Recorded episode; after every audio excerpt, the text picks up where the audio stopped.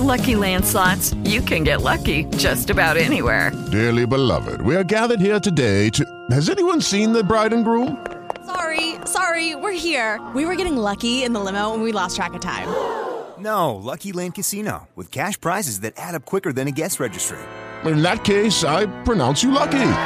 Play for free at LuckyLandSlots.com. Daily bonuses are waiting. No purchase necessary. Void where prohibited by law. 18 plus. Terms and conditions apply. See website for details. Lucky Land Casino asking people, "What's the weirdest place you've gotten lucky?" Lucky? In line at the deli, I guess. Aha, in my dentist's office.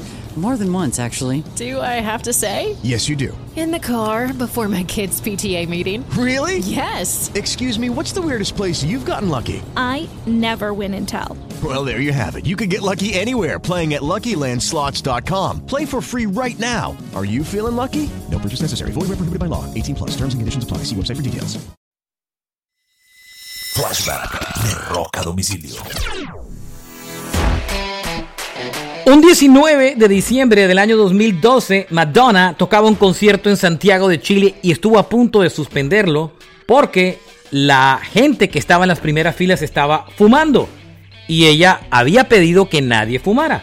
Se dirigió a la audiencia y le dijo, If you're going to smoke cigarettes, I'm not doing a show. You don't care about me, I don't care about you. Alright? Y hasta ahí fue toda la historia. I'm not kidding.